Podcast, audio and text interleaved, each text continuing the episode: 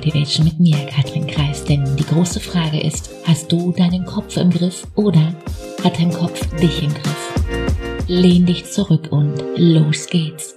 Wie viel gut ist gut genug? Du kennst das. Perfektionisten, die optimieren einfach alles. Sie geben 200, 300 Prozent, 500. Sie erledigen jeden Job bis zum, ja, bis zum Maximum. Und sie lassen keinen Raum für, auch nur für einen Fehler. Schwer zu glauben, dass gerade ein Perfektionist eben nicht von seiner Leistung überzeugt ist, oder? Doch genau in diesem Widerspruch besteht ein großer Zusammenhang zwischen Imposter und Perfektionismus.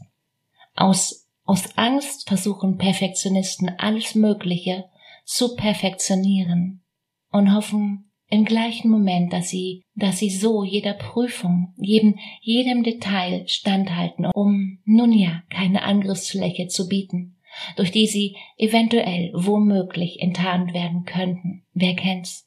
Und die große Frage dahinter ist, wie viel Perfektionismus steckt in dir? Ein paar Dinge zu reflektieren macht manchmal den einzigen Unterschied zwischen einem chaotischen und einem achtsamen Leben. Welche Tools und Techniken dir helfen, erfährst du im kostenfreien Gespräch. Ein Coach ist nicht jemand, der dir hilft, besser zurechtzukommen. Du brauchst keine Hilfe. Ein Coach ist jemand, den du dir leistest, deine Muster zu verstehen, deine Komfortzone zu vergrößern und dein Leben bewusster zu gestalten. Ein Coach ist jemand, der das Licht anmacht. Und die große Frage ist, wie kannst du mit deinem Denken aufs nächste Level kommen? Wie kannst du deine Gedanken aufs nächste Level heben, um richtig Vollgas zu geben?